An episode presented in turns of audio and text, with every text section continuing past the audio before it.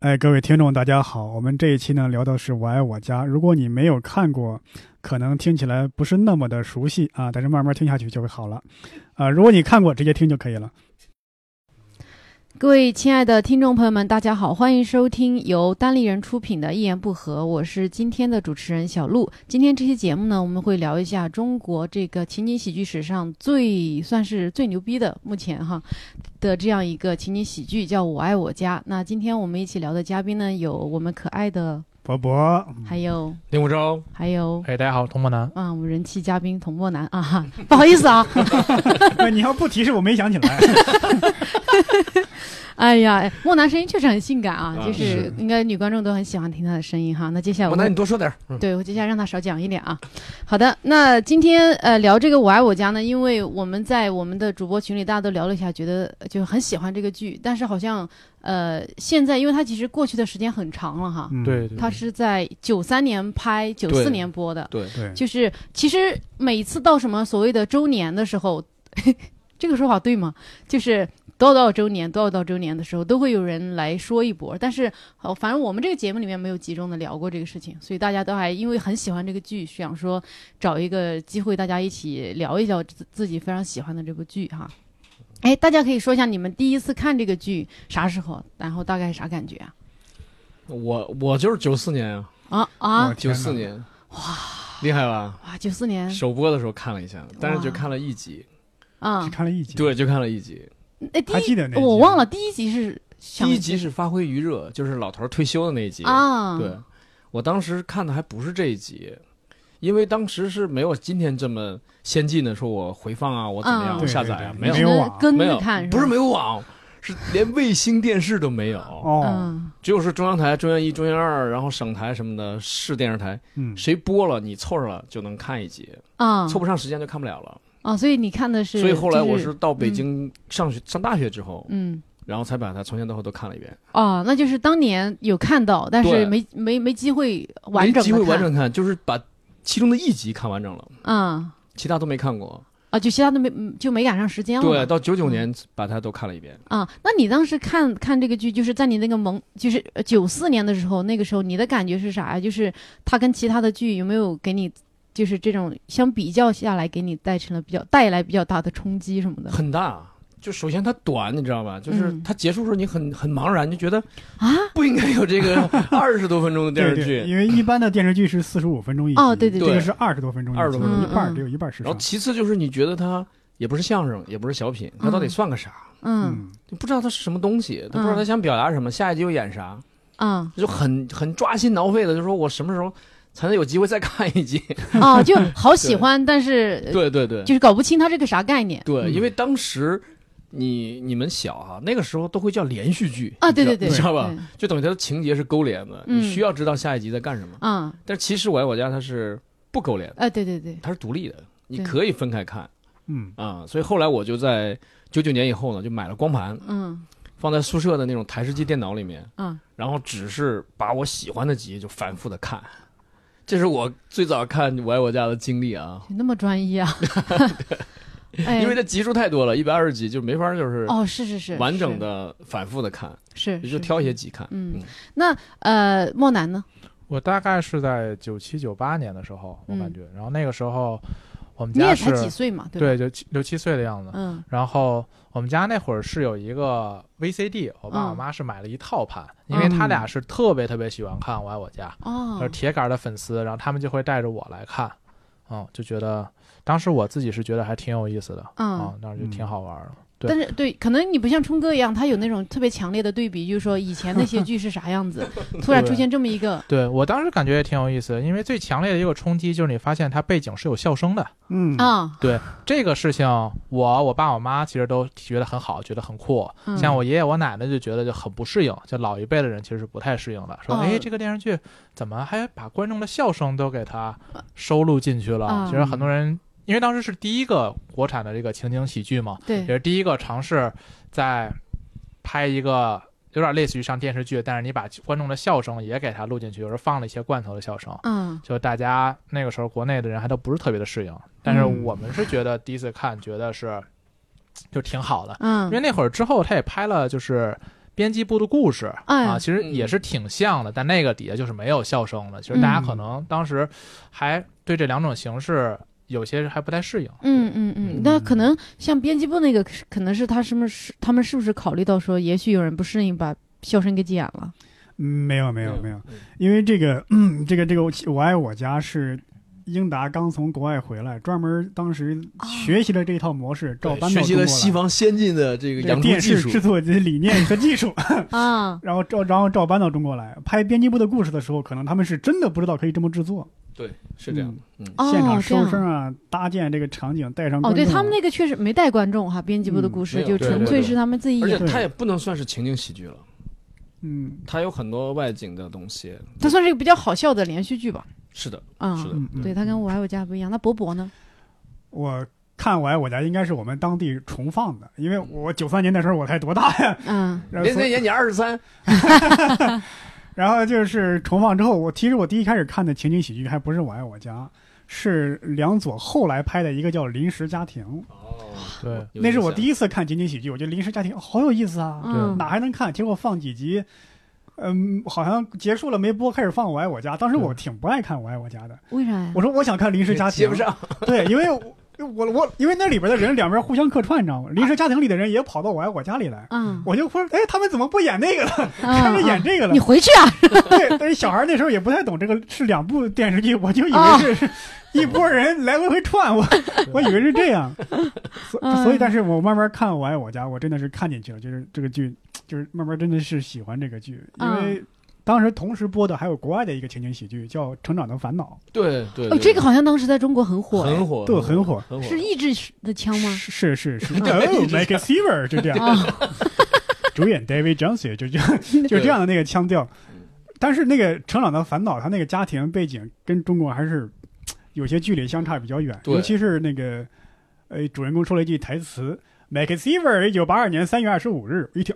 八二年的剧就 觉对哦对，得离自己特别远，得十几年才传到中国来。但是看《我爱我家》，他那个场景啊，那些人说话，你就感觉很亲近，所以还是比较喜欢《我爱我家》这个，嗯。大家对这个《我爱我家》里面哈，应该都有特别喜欢的一些片段吧？我印象最深的就是那一集，那一集就是那呃有两个片段，就是那个季春生，嗯，哦就是葛优饰演的那个流浪汉对跑他们家对啊骗吃骗喝，对尤其是那个葛优那个台词，就是讲，因为他都讲究对仗嘛，啊对，什么你们这儿挺好啊嗯，虽然说不如地下通道通风，不是对不如地下通道宽敞，不如水泥管子通风，不如对北京站里热闹，但儿不嫌母丑，狗不嫌家贫，寒窑虽破能避风雨，白吃白喝苦也甜，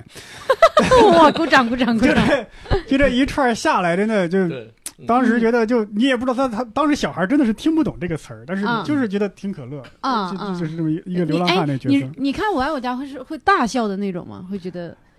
呃，呃大笑倒不会，但是你就感觉里边人笑了，但是我小孩我看不懂，我也会跟着笑。啊，嗯， 哎呀哦，你这么这么盲目的吗？ 从小就这么从众 啊！对啊，下次单立人再演出，你你领笑吧，作为底 线。不行，呃博博领笑的功力不行，他笑就微笑，没有笑那么是大是声是啊，。印象最深就反正就是那那个老傅那几个形形象人角色就特别鲜明，嗯还有那个有有一些农民工，我第一集嘛发挥也有农民工跑他们家，哦那个志新拿着那个勺儿跟人 拼 命，跟人拼命，就是因为他先是往厨房里跑嘛，然后那嗯个和平就尖叫啊！你以为从厨房里肯定拿个菜刀出来，嗯 结果拿一个炒勺过来，跟农民工那几个人这样这样来回打。对而且画面就很滑稽啊嘛，嗯对对吧而且那一段儿我觉得演的演的挺好，因为对，在现场类他那其实类似于话剧舞台了，你要演打斗戏，嗯很容易演的特别假。嗯你如果演的特别真的话，戏就不搞笑，大家害怕了。嗯，对但是他演的就在这个度把握的特别对好，但是就他这也种把嗯就是志新的那个懦弱那个形象表现的特别好。嗯整部剧里面，志新有多次的什么我发火啊，我脾气大呀、我要我要跟你拼了之类的，嗯。要么拿一个勺子，要么拿一个坐垫儿，反嗯 正哦，对对对，拿个坐垫要去把人拍死，是吧所以和平说，你要做广播体操，你去阳台做去。嗯对印象深的就是这些。嗯哎哎，你刚刚说到那个，呃，葛优出现的那一集，嗯那集好像是到现在互联网上都算是对最火的一集吧。因为有对那葛优葛瘫优嘛，瘫不葛优就瘫嘛从那儿对来的嘛？对， 我当时看那一集的时候，我就感觉这个，哎，这个人特别莫名其妙，就是他，嗯，他其实是个特别好吃懒做的人，是嗯然后还谎话连篇，是的，但你还是会觉得他很可爱，对就还可能是因为他说话真的很很好笑，也可能因为葛优这个人当时是已经很出名了，对啊这个这个演员大家特别喜欢，对啊，再加上这个人在里边骗吃骗喝，也没有产生多大的破坏力嘛。对，啊，对嗯， 但是你就说，反正当时看那一集的时候，就觉得葛优这个人特别跟跟他的恨不起来，对，跟他的形象也符合。是，你比如他瘦弱，他他有他有个画面是他穿和平那件 T 嗯恤，你记 得吗？对这个、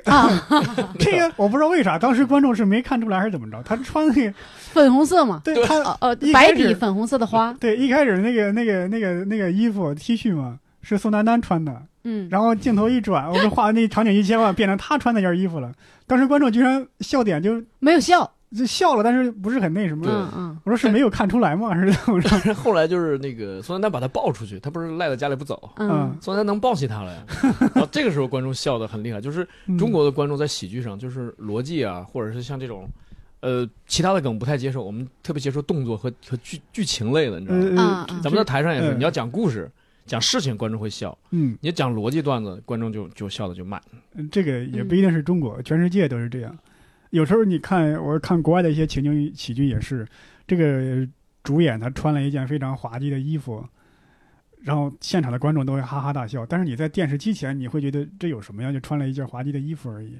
但是在现场，可能冲击力对这种动作、一些外形、嗯啊外形的变冲化击力会很大。对，嗯其实你看嗯中国的这这些什么呃喜剧什么表演的一些小品节目什么的，嗯，好多时候都是非常依靠于这个强很强的这个着装的嗯这个、这西，个东西在引领观众的这个这个情感。嗯嗯嗯嗯，那莫南印象比较深刻的片段呢？呃，这首先我对这个“我爱我家”这个名字我印象就很深，啊，因为我当时特别特别喜欢这个名字，我觉得特别好。嗯，然后后来知道呢，你们家群的就是名字是不是也叫我爱我家？呃，也不是，啊叫链家是吗？就是你会发现在我家的策划人里面有一个名字特别的熟悉，如雷贯耳，这人叫王朔。啊，对，然后当时其实东方锵当时东方锵老师写过一个微博，是提到了这个“我爱我家”这个名字是怎么定的。最开始，那是有一次王朔和英达两个人一起吃饭，然后英达老师说：“说我准备拍一个情景喜剧，这个名字我想叫成‘我爱我的家’，嗯它多了一个的，就‘我爱我的家’。”然后王朔老师呢，他在传播上的直觉就非常非常的好，他就说：“你叫成‘我爱我的家’这件事情，这个名字不够有冲击力。”嗯他给了一个感觉，就是你这个名字没有陌生感，嗯就是你加了那个的，嗯，就特别像咱们日常用的这种普通的这种言语了啊。它非常的口语化，但是传播力度不够。由于它没有这种陌生感，人们就记不住。就是你不如把这个的给去了，嗯叫成“我爱我家”，因为这样的话，你会感觉和咱们日常生活的话当中有那么一点点距离。但是就是这个距离呢，又让大家把这个名字给记住了。嗯，然后就觉得，呃，王朔老师真的是一个嘖非常非常聪明的一个人。对然后对他在前期的这个策划当中，也是给了是。梁左老师很大的这些，呃，建议和帮助。嗯我觉你得说特这别个，特我别好。想起王朔有一个小说，可能跟这个名字有点类似。嗯王朔写过写过一个小说叫《永失我爱对，永失我啊爱。》，名嗯字也是，你是你知道它是什么意思，但是他普通人啊你说话不不会会这这么么说，不会这么说，啊对，就是给人印象特别深刻。嗯然后就这个事情，其实在我自己写段子的时候，就也给我特别大的一个启示。就我觉得有些时候，当你想要有一个很爆炸的最后的一个包袱的话，这个包袱一定要是一个极度有陌生感的东西。啊，就你看我第一个写东西，其实我写的是一个没必要的那个段子，就是那个其实完全是借鉴了就这样的一个想法。就我觉得，呃，说你妈妈微信名儿叫啥呢？我把前面的微信名儿全都说了一遍之后，我妈微信名儿就三个字儿。然然后这个时候，这三个字儿它必须要是一个有陌生感的三个字儿，如果不是的话，大家可能就会觉得，就力度就不够。但是嗯嗯你又不能是完全陌生，就是完全跳脱去大家想法的三个字儿，必须得是大家又熟悉又陌生的这三个字儿。所以就给我帮助还挺大，就是它起名的这个逻辑，给在我自己就创作当中给我帮助是很大的一件事情。然后呃，我特别喜欢的集基本上都和贾志新是有关系的。啊，你说对，我是非常非常喜欢贾志新。然后，呃，其实现在贾志新在现在这个时代，我觉得也是很多女孩儿我觉得最喜欢的，就不管是男孩儿女孩儿，可能都最喜欢的一个形象。我年少时候的偶像就是贾志新，我就想做一个像贾志新一样的一个人。对，因为我觉得，就是他这个人，最好的一点就是他是一个极度正邪交融的人。嗯，就是我觉得《我爱嗯我家》它成功的一个因素，就是它把每一个人都塑造成了一个非常非常正邪交融，而不是简单的一个单一的人。就嗯我是觉得，一个人一旦正邪交融的话，他的魅力就会达到极致。就是嗯比如说贾志新，你会感觉到他是一个好吃懒做啊，他是一个有点儿啊贪图小便宜啊，这么还一个没什么人正经工对，作没，有正经工作，嗯就爱其实打嘴炮，实对力又对不对对，行，实力又嗯不行。那你看在现在这个社会上，那岂 不就是嗯这不就是咱们大伙儿吗？对对，就是 哎就最不自由受职待业见的者那 种人。但是其实你会发现，比如说像刚才冲哥提到的那个第一集嗯，啊，真正家庭遇到危险的时候，啊是贾振兴说：“我看谁谁谁谁今天敢在我家里闹事儿，对吧？”然后冲进，然后一个打七个，然后最嗯后还没打过，然后说他他七个打我一个，然后他可能还抱怨。然后之后有一集是愚愚人节那一集愚，人是节嗯他当时初恋女友吧，然后给他打电话说：“你愿不愿意给我出来？”对当然是那个那个就是艳蔡红明简艳红那个冒名顶替的对打出来的嗯，但是他去了，就是很冷的天儿，他穿个短袖短裤，然后就出去了。嗯所以你看，嗯他对爱情又是又有追求，然后你感觉这个嗯人好像每天都在跟各种女女孩儿，每天老待在家里，他是真要约会，他老跟那个各种女孩儿能够约会，但他对其实遇到真的爱情的时候，他又。其实挺执着，因为有一次他表妹来到家里嘛，他跟表妹其实小谈情的表妹，对又很认真，然后他其实也很仗义，比如看蔡对蔡明那个表面上老经常比较刻薄，然后损，但其实真正蔡明出现问题的时候，他又会去帮忙，对，所以就你会发现，就像这种，你感觉他有很多负面的这种缺点在的时候，这他突然绽放出人性当中让你感到温暖的一面，嗯然后你就会极度的受到对就是温暖。我感觉他就是，我觉得每一个女孩在学生时代都特别喜欢的那种班里的那种小男生， 啊，有点痞对，对成绩有不点太痞好，啊然后有点嗯儿就是。就是搞跟你没正形儿，对但是偶尔他可能下了体育课，然后给你买了一瓶水，然后他给你也买了一瓶儿，说你是不是也渴了？就然后这个时候的那而一刻，且态度也不是说很谄媚，对对，也不就是很塞给谄媚你一不瓶是儿，说对不是说你渴不渴啊，我给你买了瓶水，嗯也不是那样，嗯说渴了吧，那身份证给你的。嗯，然后，但是那一刻，我觉得对对于一个女孩来讲，我嗯想象可能是一个特别大的有冲击。你怎么这么了解？你不啊用想象了，你现在已经感觉到 对对对，我感觉到这确实是，就是我觉得这样的形人物形象设计的都特别特别好。他嗯之前最打动我的就是盘条那一集，盘条盘条就对就当时管钢材叫盘条，哦，对对哦，对他对送给农民兄弟了，对不对，最最后最后他说这批盘盘条是给他们嘛，嗯他已经好长时间没赚钱了，他等着这笔钱进账开锅呢，嗯，就最后他说还是给他们吧，然后对方就说那你请客，好好，香港美人城我请客，就是它里面提到了很有时代印记的，比如香港美人城现在没有了，原来就在那个新东安市场那儿，比如说盘条，还有很多词儿，有一集就是你刚才提到，呃，愚人节，嗯愚人节闹的时候，他就说了一句，他说打开窗户的时候怎么能进来苍蝇呢？对这个是改革开放以后八十年代初期全社会讨论的一个大问题。哦就是我们向西方学习了，我们打开窗户了，但我们也学习了一些不好的东西，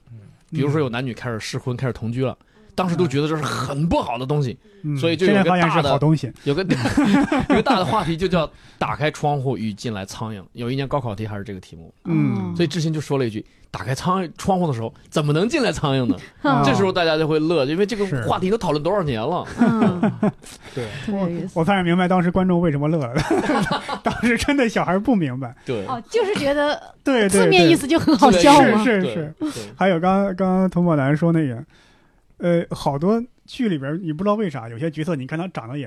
不好看，也不帅，但就是有迷之魅力。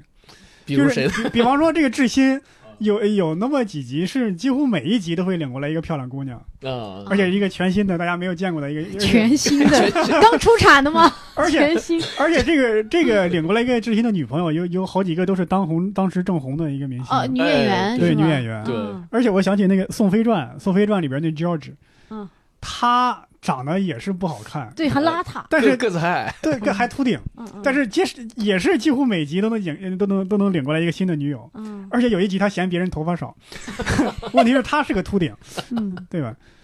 就这种迷之魅力，嗯他是觉得我的已经少了，你的得跟能跟我达成一个平衡是吧？是是是，嗯那嗯平均数得上去。嗯嗯，对，而且这个电电视剧大家发没发现，从来没有一集是在强行煽情的，啊嗯就从来对没有一集是想要拔高啊，或者想去打动谁。对他可能对稍微有一点那个苗头，然后下一嗯句台词就会把这个再打扯回来。对，对就先对先拔高夸一下，反转过来是是吧？对对对对好对，因笑为我印象特别深，有一集是，呃，傅明老人就文星宇老师演那个角色，嗯他有一个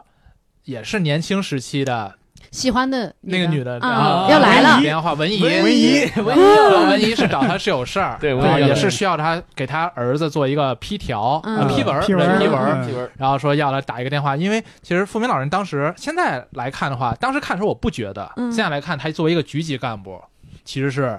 哎很厉害的，对对很牛逼的非常非常厉害他只是老因局为是一个长好笑的角色，所以对的稀释了他的官威，对啊是吧？对对老局长，嗯然后他说只要一个，就是你现在那个局长都是你提拔起来，你一个电话，这批这批文儿不就搞定了吗？嗯嗯然后他说你要不打这电话呢，就按理就威胁他说我就把嗯孩子们都叫来，把咱俩当年那点事儿都跟孩子们说了。对，还说他跟他有一个私生子，对对对，有一个大说蛾对子嘛大蛾 子，大蛾子，我跟你的蛾子。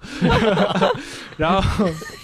对，然后回民老人抄起电话要打的话，那招搭那一瞬间，啪就把电话扣上了。他说不行，说这是原则问题，就我绝对不能给你打这个电话。就让你感觉他这个人物的这个形象就又嗯温暖起来了，又立起来了。嗯对对对然后他说：“你把他们都叫出来吧，然后你你跟他们都说了吧。”然后你感觉就那一刻那个背景音乐也响起来了，就你感觉很温暖、很感人了。他说：“你把他们叫出来，我跟你你说吧，说完我再 补充。” 然后就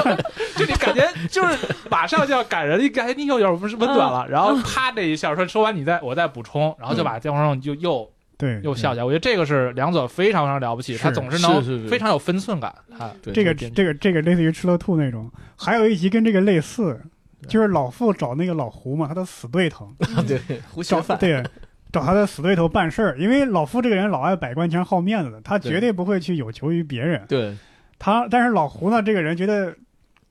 你你你几十年来老哎挤兑我，我就对咽不下这口气我要。今天必须得给我认个错儿，我才帮你办这个事 儿。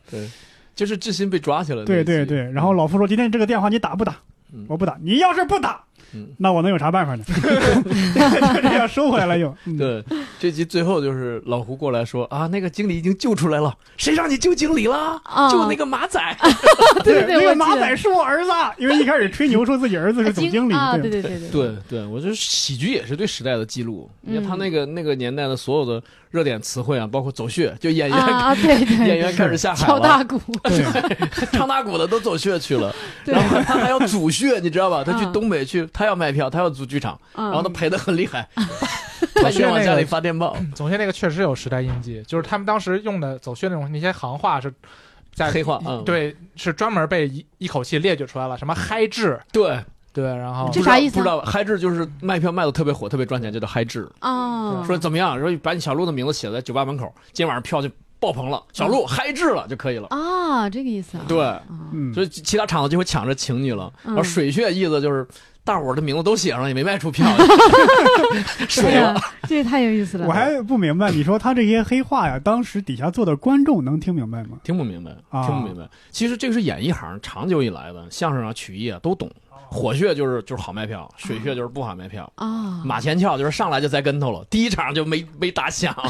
哦，就摔了啊， 呃，嗨制了。哎呀智希望智楚就是是，赚钱，就是赚钱嘛。嗯，嗯希望咱们演出以后多走火穴啊。嗯哎，那呃，志新确实是他这样一个人物存在，觉得好多其实很多剧集都是因为他身上引出来的矛盾，对，嗯， 然后那一集来所以解决所以这个他矛他盾。去好南海南之后就不 好看了。对，所以说对他们很多人说就前四十集是最好看的，因为志新在。嗯嗯后面的八十集，然后志新不在了之后，他们是有了两个解决的方案。一个解决的方案呢是把老胡引入进来了，对就是嗯英达老师的爸爸英若成老师，嗯，然后让他来跟借嗯老傅对，然后跟对加上他有好多矛盾，其实是他和老傅引出来对的。对对，嗯然后还有一个解决方案是把孟朝阳孟是朝阳领进来了，嗯因为他希望孟朝阳呢也是一个不着调的角色，他嗯替知心那个角色，嗯，嗯但其实远是没有知心来的成功，这在后来来看。对这对个角色就不太讨喜。呃，对对 对，后讨来厌，啊这么的讨厌。英达后来说过，说这个角色本来是想让一个长得帅的人叫许亚军来演，就是后来演《人民的名义》里边祁同伟那个人。嗯，是嗯呃当时，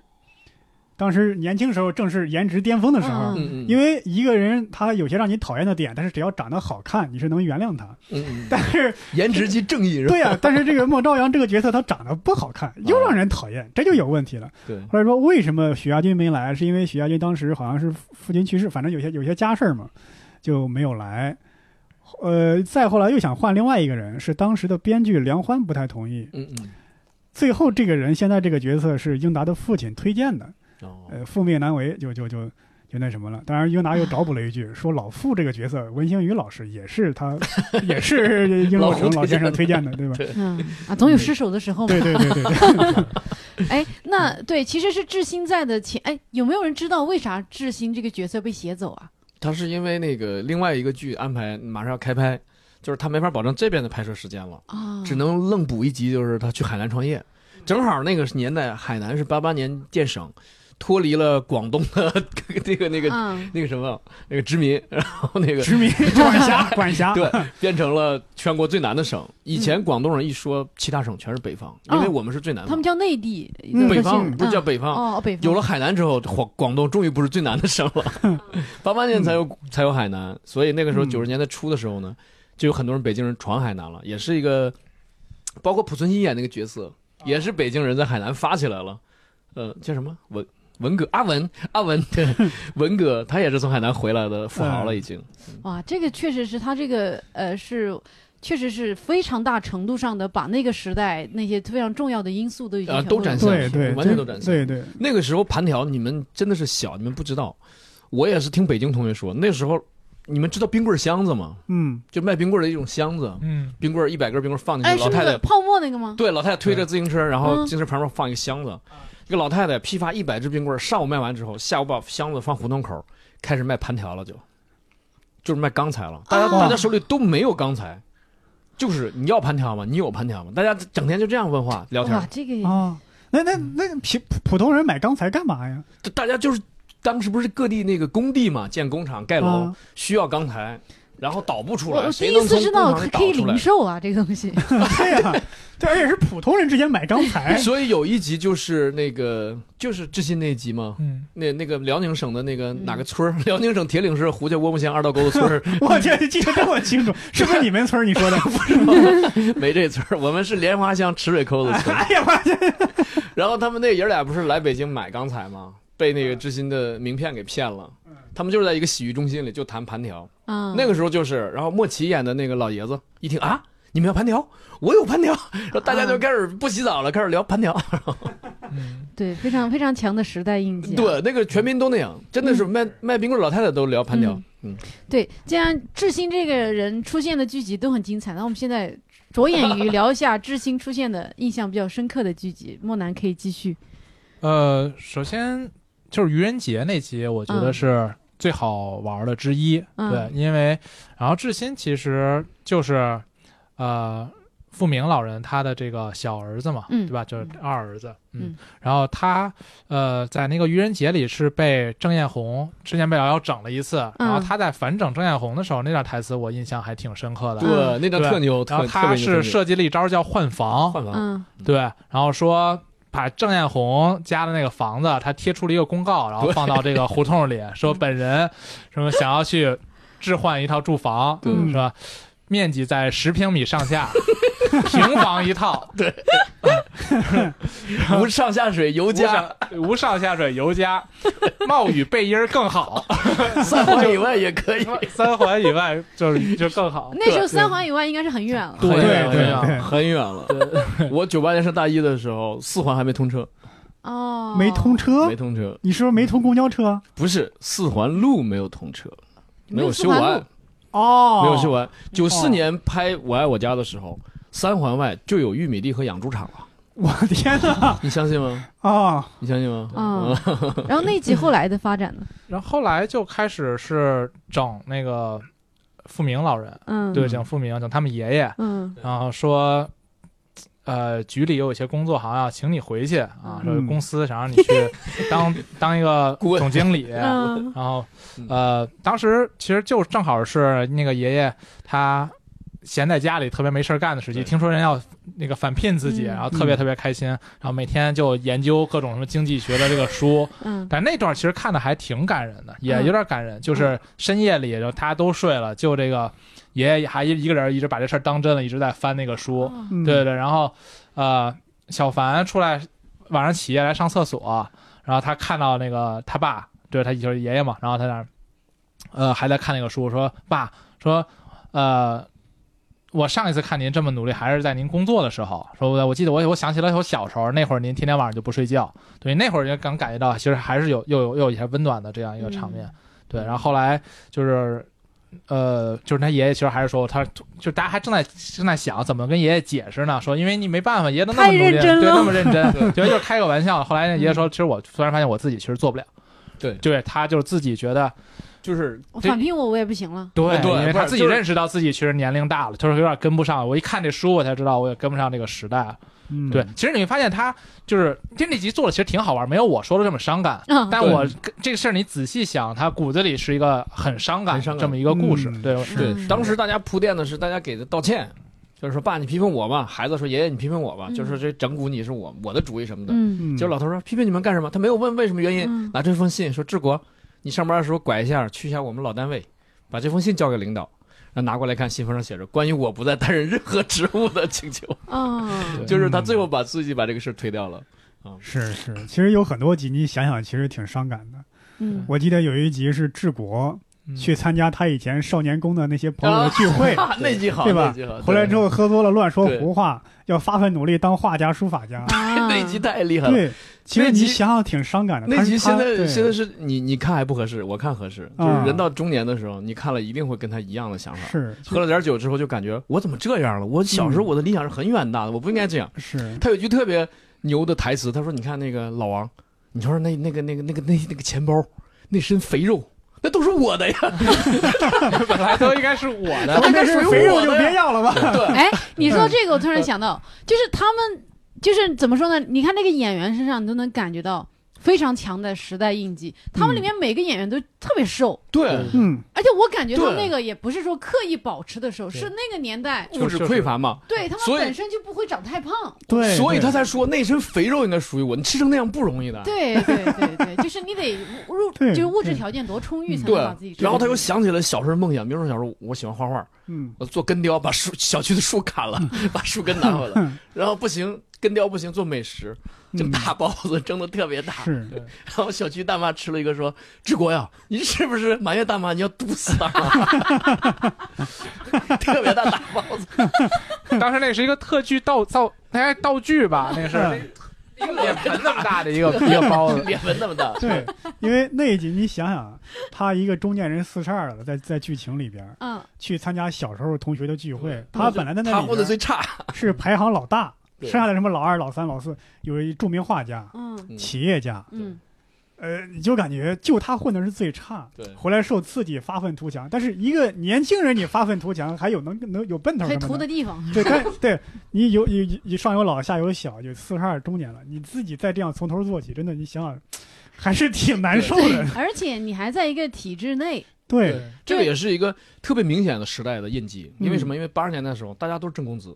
你能比的就是，也就是说，我工资四十二，你工资四十一，就差这一点儿。嗯就是这个意思，但是到了九十年代初呢，改革开放了呢，真有人下海了。所谓停薪留职，嗯，就是那个年代出现的词儿。我在单位，我先挂着这个这个编制，我先下去，挣了钱之后回来辞职办手续，嗯，挣不但是着就呃但是这个我这钱就不是以工资来计算了，也不是一个固定的数了，嗯，我可能一下就拿个挣个几千几万，对，再一聚会的话就不一样了，嗯嗯，然因后为大家差距拉得太大了，所以治国就刺激了，喝了点酒回家就开始撒酒疯了，嗯 开始哎我我觉得那一集最让我感动的是，就是他不管做了一些什么疯狂的事情，和平都嗯非常的支持他。对对对，对， 啊就是因为自己老公明显感觉到受了刺激，对然后做出了很多就是难以理喻的事情，比对如说像刚才说去刨那刨那个树树树根儿，拿回来自己嗯非要做个雕，然后 自己然后要画画，然后对弄的就是泼墨，然后在那练画，然后有时候自己要去开卖包子铺，想要去对卖包子嗯对，然后和平就跟着他。去弄那个树墩儿，然后自己跟着他一起去包这个包子，就嗯那块儿其实也是挺感，啊我觉得我在我看来也是挺温情的。对这对这这个台词我给大家说呀，就是他说我要。学习杭州小笼包的先进技术， 再借鉴西方的经验，往比萨饼方向靠 拢。然后晚上我就做，这时候和平说了一句：“大师，这可是我们的口福啊！”大 师，就这一句我们家经常说，我们家人谁要说晚上，比如说晚上我做一红烧肉，嗯哦，大师，这可是我们的口福 啊！大师，那你们家也有一个和平啊， 我们希家嗯望木南早日找到自己的 和平啊。我们家是这样，其实我在大学的时候看这个《我爱我家》，就是因为那个女朋友北京人嘛，嗯 对，后来我跟北京女生结婚了嘛，然后非常嗯悲哀的时候，这俩人是一个人，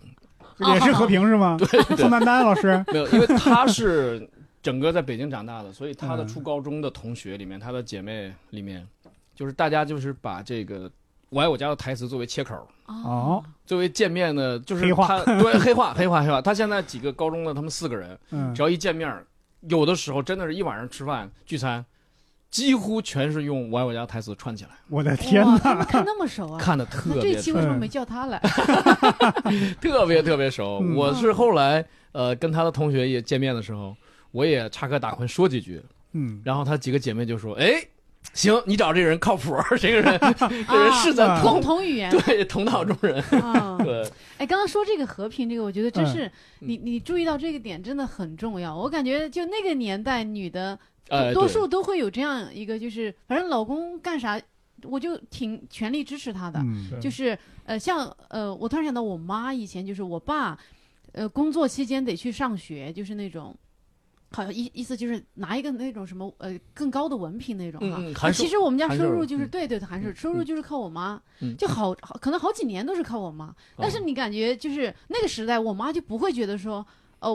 我我老公靠我养着怎么着了。嗯嗯，她就觉得很理所当然的事情，嗯就是虽然说就你感觉到现在今天，如果说一个女的养着自己老公，比如说她要考博什么的嗯，大家可能嗯女生自己也会觉得，别人会觉得，哎呀，这女强人，这那什么什么。嗯但在那个年代，感觉这个事情好像很平淡，就是夫妻之间这个相互扶持。嗯对对对，那个是你干什么，我支持你的这个。对，对那个时候是是以家庭为单位的，不是以嗯个人为单位的。现在对越来越强调以个人为单位了，嗯，是对是对对对，那所个以时候所以就感觉这个一个家庭互相扶持是理所当然的。非常理所当然，嗯非常理所。嗯而且我我上次在那个中心读书会讲课，我也说，我说中国跟美国最大的区别就是个人制还是家庭制。嗯嗯，所以你看，就是美国人他其实拍的最成功的情景喜剧，全是个人制的，全是合租产生的，《生活大爆炸》和《老友记》都是嗯陌生人的啊，呃陌生人，陌生人的喜剧。对，对对但对是中国人要这拍个的一定是家庭喜剧，一定是我爱我家，东北一家人。嗯就是中国人拍不好这个陌生人的，中国人拍合租就得抄袭，那不抄不行，啊，不抄不行，嗯因为合租陌生人的交流不是咱们的文化，对二三才出现二三十年的历史。没错嗯没错对，对，反正家庭单位的，像摩登家庭这些也很牛逼，但他那个嗯吧，就是各种元素的融合，他就基本上一个家庭感觉涵盖了整个社他那会。个一共是三对儿家庭嘛，啊，对对对对对对嗯对对，嗯嗯，好，我发现只要从志新开始，永远有 话聊。继续回到志新的剧集，刚刚是说了一会儿治国，知心对知心还有一集是无限寻啊无限踪，寻踪对，嗯那个是倒 BB 机，对就是那会儿 B B 机，那会儿也是一个很有时代印记很有的时代这么一个东西。然后嗯那块儿其实志新在跟那个女孩，那女孩长得特别好看，我印象中巨别巨好看，叫 Linda 姑娘。嗯，对溜啊达那个溜达姑娘，然后她那个爷爷老叫错，嗯就是文清老师老叫错，说那个溜达啊。嗯然后那呃，我印象特别深的是，知心在跟那个女孩聊天的时候用的其实是呃王朔、冯小刚他们那个年代，就是跟女孩斗贫的那种方式。嗯，啊，比如问说，哎，你你有男朋友了吗？他说有了。说，哎呀，你怎么不也跟我先打个招呼啊？对对对，对，就是那种，就啊明显是王朔他们当年那个风格就跟女孩聊天斗贫的那种方式。哎，你怎么不跟我先打个招呼？你就通知我一声。嗯就是感觉还挺好玩的，还是当时北京人那种开玩笑的方式。是是是，对对，感觉这种男生其实对女生来说很确实很有吸引 力，对对对，就是是他也不说是那种，呃，你刚刚说这说到这个志新很有吸引力这个点，嗯我倒是看的时候没有明显感觉到他有吸引力，但是生活中确实有挺多男生，就是对你说话比较有意思，虽然你没啥正形儿，但特别容易对吸引女性。嗯对对对，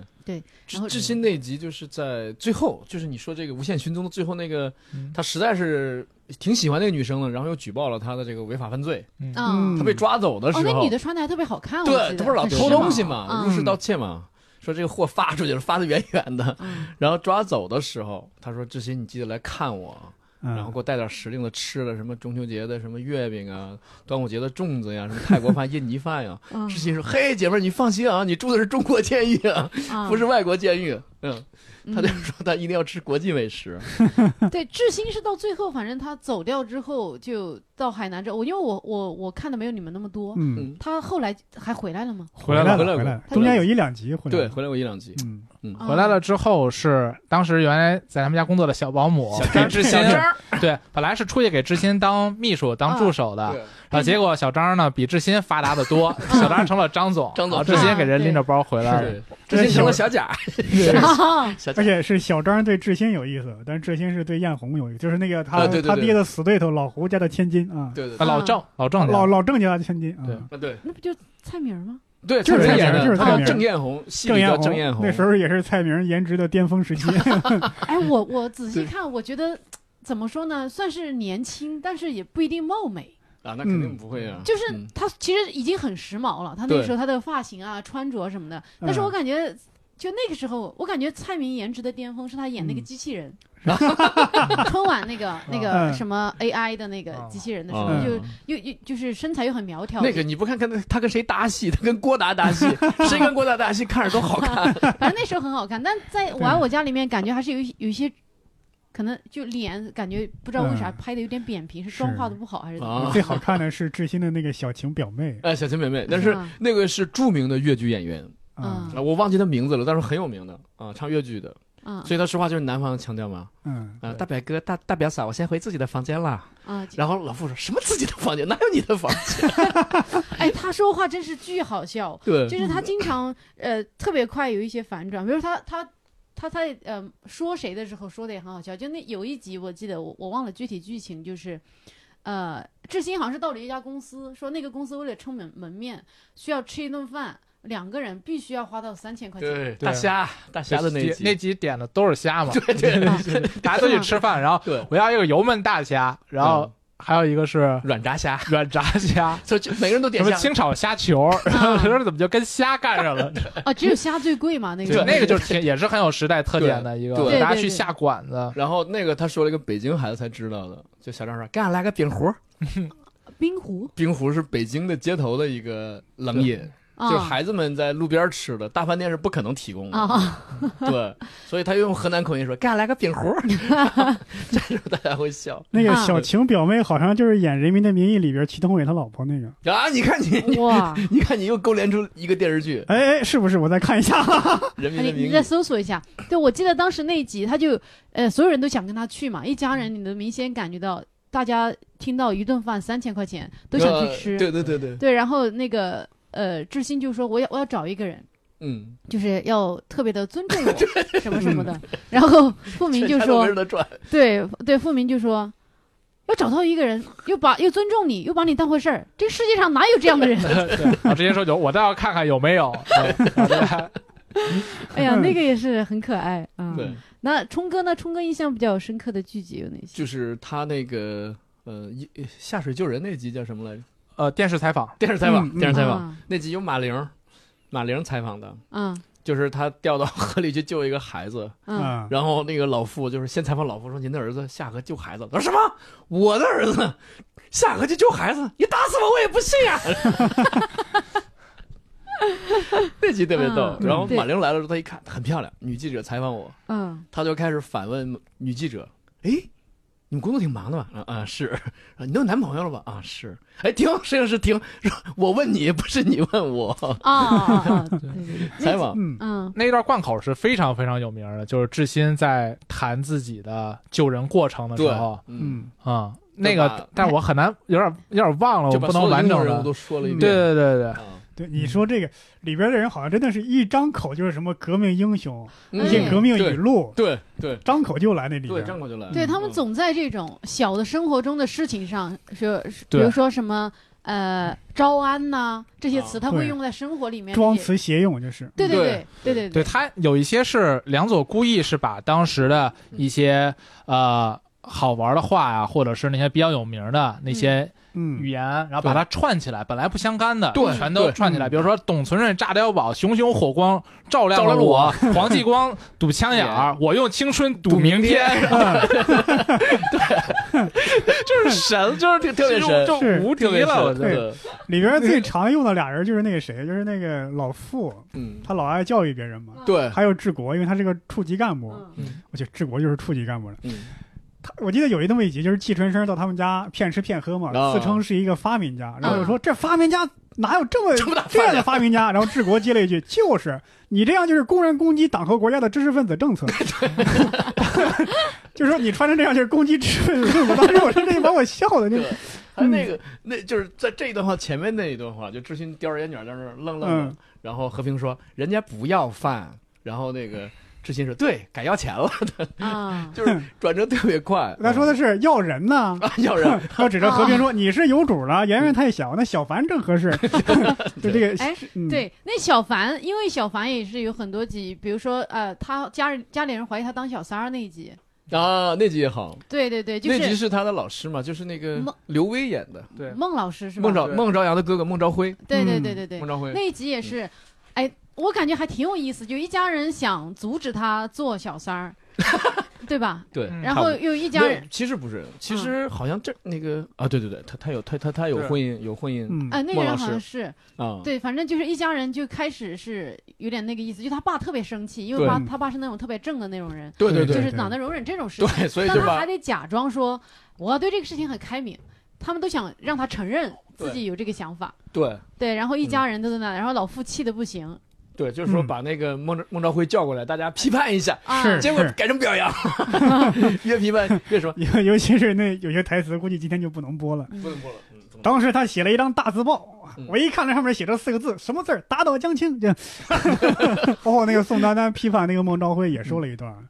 说什么山阴风点鬼火，啊或造谣于街头，或策划于密室，啊对拉少年下水，诱少女上床嗯，什么 呃，唯恐天下不乱，大有炸平庐山、停跌倒止地球转动之势。势，哇，你们记得好清楚啊因为这一段是文革时期常用的语常录，特他在别这常里用边又照搬了一下。啊特别常用。特别对，常就是用你你，我现在我们看会会觉得好多就是巨大的词，他在生活中用出来，比如说什么呃打倒啊，然后什么嗯就踏上一万 只脚呀，然后再把一些国家的政策对各种都全对编在生活中的小的细节对，是上嗯面包去。括那个死去活来那集，和平不是死了吗？嗯嗯然后李成儒演他们工会主席老赵嗯，来吊唁的时候说：“哎呀，我们单位经过领导的研究啊，决定给和平同志的级别上调一级，只怪我们给他这个荣誉太晚了呀。” 然后你说是吧，和平？ 哎，不对啊，死的不是你吗？跟组织开什么玩笑？ 啊太委屈的说：“你跟组织开什么玩笑？对这个评级不合不不同意，你可以反映啊，你可以提呀、你怎么能装死呢？我发现，对他在那个这个剧集里，梁左是非常喜欢用吃了吐的，我不知道我都用的对不对，是不是叫这个手法？嗯就是总是先认，认完以后发现，哎，自己有点愚蠢，然后赶紧就、嗯，嗯就反过来，相声里然后常用就的出这笑种点嗯对对，出笑点嗯啊，那个治国也老爱跟人上价值， 啊，对还是那个季春生就管人家一顿饭，说他不是穷人吗？对，咱们这个有扶贫的性 质，往大了说有赈灾的意义也不为不过为呀。过。” 赈 灾，对，你看那个就是治国那个样子，他说话就带着一种公文的样子，就带着对老嗯对写材料的一是样。哦，对是对对对对对，他那个嗯气质确实是，对，嗯然后孟朝阳批评小凡的时候，也批评说你们这些女大学生，尤其你们中文系的女大学生，吃个饺子都敢吟诗。啊， 对，哎，这个小凡这个角色在里面，他其实就是他这个剧里面，其实每一个人都非常鲜明。小对凡对的话，代表了那种就是在那个时代一个女性知识分子的这样一个一个状态，感觉对家里人怎么说呢？小凡虽然是呃还是靠家里养着上学嘛，嗯但你感觉他地位很高，很高，嗯嗯，很高。嗯，对，对，就整个家里人都因为是整嗯个那个年代，那宠着大学生的大学生的地位都很高了。啊，然后他上的其实不是好大学，其实系里已经明说了嗯，啊，是师范学院中文系。啊，不好吗？那北师大中文系不也挺不好不不不，他他说北师大中心那不就是好了吗？他嗯说的是师范学院中文系，啊？那我啊我我感觉在北京，感觉只能是去手不师大吗？是？呃不是，呃，你不懂，这个北京孩子知道啊。啊，对如果 如果说是呃，如果是北师大，他肯定就说北师大了。对哦对，对啊所以他说的是师范学院，他前面俩字没说。嗯，嗯，哎，首师大的原来的名字叫北京师范学院，哦，对，，一九九五年改的。手师大前身，嗯，然后他这个戏拍的时候租用的是那个中国劳动关系学院的，还是叫工运学院的学生的那个礼堂，嗯就在今天的魏公村儿不是不是魏公村儿，就老虎庙那边儿，嗯嗯离那个师范学院很近，所以他好像也有那么一两集用的是那个师范学院的场地。嗯，像和平在这个剧里，我感觉基本上他都是属于一个灭火的一那样一个人，但嗯偶尔他身上还是会出现一些问题，就是他成为嗯那个问题的焦点，要去解决他身上的这个矛盾。对比如说他有一集是中奖了，是吗？对对，中奖对，那集我感觉反正。他就算是那个核心了，大家对都在来嗯解决他的那个问题。对，然后和平那个到最后反正是不了了之嘛，感觉他要真的去对，他才自己得贴钱才能把那个事情，对，还才能把能把那个事情完成啊。对，所以他就是那种呃，就是多其实多数抽奖都基本上就是一个骗局，嗯，他想赚钱他就是骗局，也哦有那种不、那种比较实在的傻了吧唧的老板办抽奖的，我见过，啊，就实是在的老板。对，就是他不是买他买了彩票，印刷的彩票嘛，一盒一盒的，一盒一百张，啊但第一盒里面特等奖就被抽走了，啊，然后后面的人就不爱买了嘛，嗯你知道吧？哦，所以他如果要想赚钱，他一定要造假，他一定要把这个包含特等奖的不放进去，或者放到最后，或者给自己亲戚抽走。还哎有就里面我发现所有情景喜剧里面的小孩儿都得是个小大人，对嗯对，他是永远是感觉有时候比大人还聪明，然后他又嗯 diss 大人这样一个对对一对个存在。这这里面那小女孩儿也是这样。贾贾贾贾圆圆，对，加油！嗯对，对对，但圆圆一唯一一次有点失控，就是她追星的那一次嘛，嗯，嗯，对？吧？就是她，哎呦，我觉得好好现实性啊，因为现在女孩追星也是这么疯狂，嗯，对，就是对我都不知道，因为我当时看的时候，我觉得哇，那个年代就这样了，对。就跟现在跟现在跟现在女孩真的没没有任何差别，都疯狂的不行 对，然后最后嗯对我就一直以为，我当时看的时候，我就我靠，不会张国荣真的要来吧？不会真的要来吧？嗯然后最后也没有来。对，他经纪人来了，而且经 而且经纪人长得特别丑，对，啊，对，但是传说是真是要来的，已经说好了，是吗？嗯对，已经请到了，但是没来成。哇，好哎遗憾。呀，嗯，你说这事儿整的，对，因为在那个年代啊，大家都觉得港台的明星才是真正的明星，对内地只哦，是神秘感强。对，内地的只是演员著名演员，他不是明星。对，嗯而且当时内地啊，对这个明星啊，包括那些演员自己，没有一个清晰的概念，也没有一个包装和定位。哦、当时那个非常著名的演员宁静，居嗯然代言过猪饲 料，而且就几千块钱的代言费。那不错嗯 了。你现在想想，你给他上千万，他也不会去代言猪饲料，对吧？他他十千万还是可以吧？可以 可以，这个不一定啊，他可能会觉得呃，拉低了呃身有份损自己的这个整体的形象，可能是为了少赚这一点钱，将来赚更多的钱，可能不会去代言猪饲料之类的东 西。啊，是志吧？志新经常说我是呃四个公司的副总，嗯 在两个公司担任那个。那个什么总经理，我多忙啊我！啊，然后说完之后，继续在家里坐着玩游戏机。哎，这个也是挺有意思嗯。就是你说志新他爸这么大的一个官位，他这个人没有工作这个事情，咋那么理所当然呢？这个这个这个戏里的解释就是这这个孩子年轻怕重嘛，嗯，就是好高骛远，就是我是做大事的人。要是安排工作的话，像那个二子开店那种，嗯那种那种当年就是说你跟着你爸，或者说你像呃居委会申请一个牌照，你干点什么，嗯这些他都不干啊。嗯，对，啊我想也有一开个大定公位的司问题。你看，治国就是一个公务员，哎对如果你再让智信也是一个公务员，这俩人这个角色就太重叠了，对对得没有什么新意了。可能对需要安排一个这样这么一个身材身份比较灵活的。你看，你看，其他人都上班去了，白天他可以在家里，哎，反就正有戏了对这是吧就有就戏就有戏了。其实对吧我一直觉得志新这样一个人，就是梁左呀、冯小刚啊、王朔啊他们自自谦版的自己，因为那会儿他们其实如果不拍电影的话，就也是在家里天天躺着嘛。对，然后但是你看志新，他是这个剧里最社会的人，嗯就是他有一集像，呃，傅明，就他们他他爸，对他爷爷，然后他练气功，把自己身体给练坏了。志新是请来了司马南 那集，然后给他上了一节那个普那个知识的那个普及课，科普对吧？课科普嗯课、哥啊，那你看他其实其实挺挺挺有用挺的。对，挺有用的对这么一个人。嗯然后他有什么是嗯事情都可以解决的。你像刚才提到的张国荣那一集，那也是志新去找到了那个经纪人，啊， 对不对？是说志新说我把这事儿给你们解决了，我直接去找张国荣，然啊后志新去找了，然后最后才给圆圆了有这么的一个机会。所以对志新其实在剧里社会是人，挺 神奇、挺社会的一个挺人，能对平而且事儿的一个人，啊对虽然也很能惹事儿，对，能平事儿也能惹事儿，他人嗯人际关系非常广对，。你想哎想也是，你看他们家里老傅是一个退休的局级干部，对嗯治国是处级，那个宋丹丹演的和平，他是那个文工团的。啊，对嗯，这个曲艺团， 对，贾小凡是当时上学，那个年代大学生毕业还包分配呢，嗯基本上都是体制内人士，对有编制的，嗯只有他一个 不是体制内，没有编制，游手好闲，等嗯于在社会上上位上的一到个处人。游动的一个对人，对对对对对啊他算是早期的自由工作者。是嗯是是是是，嗯，然后他们他们家跟他那个，我觉得那个挺有特色，那小保姆，嗯，那小保姆后来就是小张我说演员，这个这个演员后来是在给给明星做了经纪人，我不知给道那是、嗯个张雨绮，哦，对对对，做了张雨绮的经纪对人，，那个不是在吐槽大会上还吐槽她吗？对对对，嗯说张雨绮，你让她给你经济啥呀？她自己都火不起来， 还经济你呢？对，但那个、那个角色演的挺好的，嗯挺好就的是一一般我我感觉现在这个，我有时候就比如你看那个剧啊，你会担心说，哎，会不会这种就感觉所谓的这个阶级感，嗯会不会说你在这个语气里面体现出来？但是感觉这一家人，我不知道是那个时代有这样的一个。态度还是说是剧集的美化，就感觉他们嗯一家人把那小保姆都当做自己家里人是一的，样，嗯，是的，嗯，跟她的就现实当中也有很多，我同学家就是这样，，嗯对，就后来那个保姆跟干脆就不回家，过年也不回家，就在他家，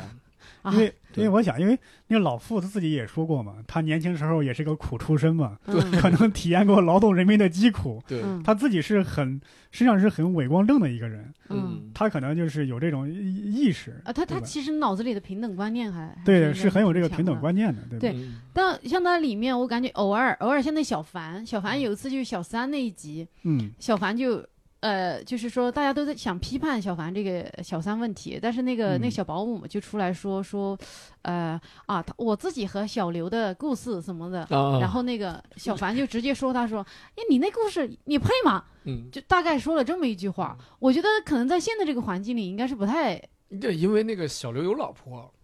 啊，小刘有老婆，然后呢，老婆在老家，嗯，然后小刘跟这个小保姆呢搞到一块儿，就是快搞到一块儿了，嗯被家里人给发现给揭穿了，嗯所以他才说我跟小刘那段爱情，小凡觉得那称之不上爱情啊嗯，啊、不是说你这个人你配对吗？对对对，刘建军是那个谁演的？是那个谁来着？光头那个老戴老代言洗衣粉那家伙，光临郭冬哎临，对对对，郭冬临演对炸油条的是吗炸？油条啊，那手放到那个油锅里都没得感觉，为 什么？凉油锅，这 对，我他是河南口音是吧？他是山东口音，啊，山东口音，山东口音。然后他老婆不是从那个胶东来了吗？嗯他老婆抓住小那个小保姆，嗯，那个你这个小妖精，你让他喜欢谁，他就喜欢谁， 就是那个交通口音。他是不是说了一句什么？一想起你，我这个心就像油条一样咕噜噜咕噜噜乱翻腾。 你真的记得好远。不是，这差不多二十年 了，还记得这么就准？记得这么一句。嗯就记得这么精准。还有，我感觉它里面很多台词、对话什么的，我感觉它的嗯逻辑啊，对于我们做单口还是会有一些帮助。嗯有有有，对对对，很大我就嗯最大的帮助就是双轨快拍门的那一集。嗯啊，那啊集对对然后有一个经典的台词，就付明老师说的啊，他是跟居委会的人啊说，嗯他说：“哎，说你看你们居委会平均年龄七十六，嗯，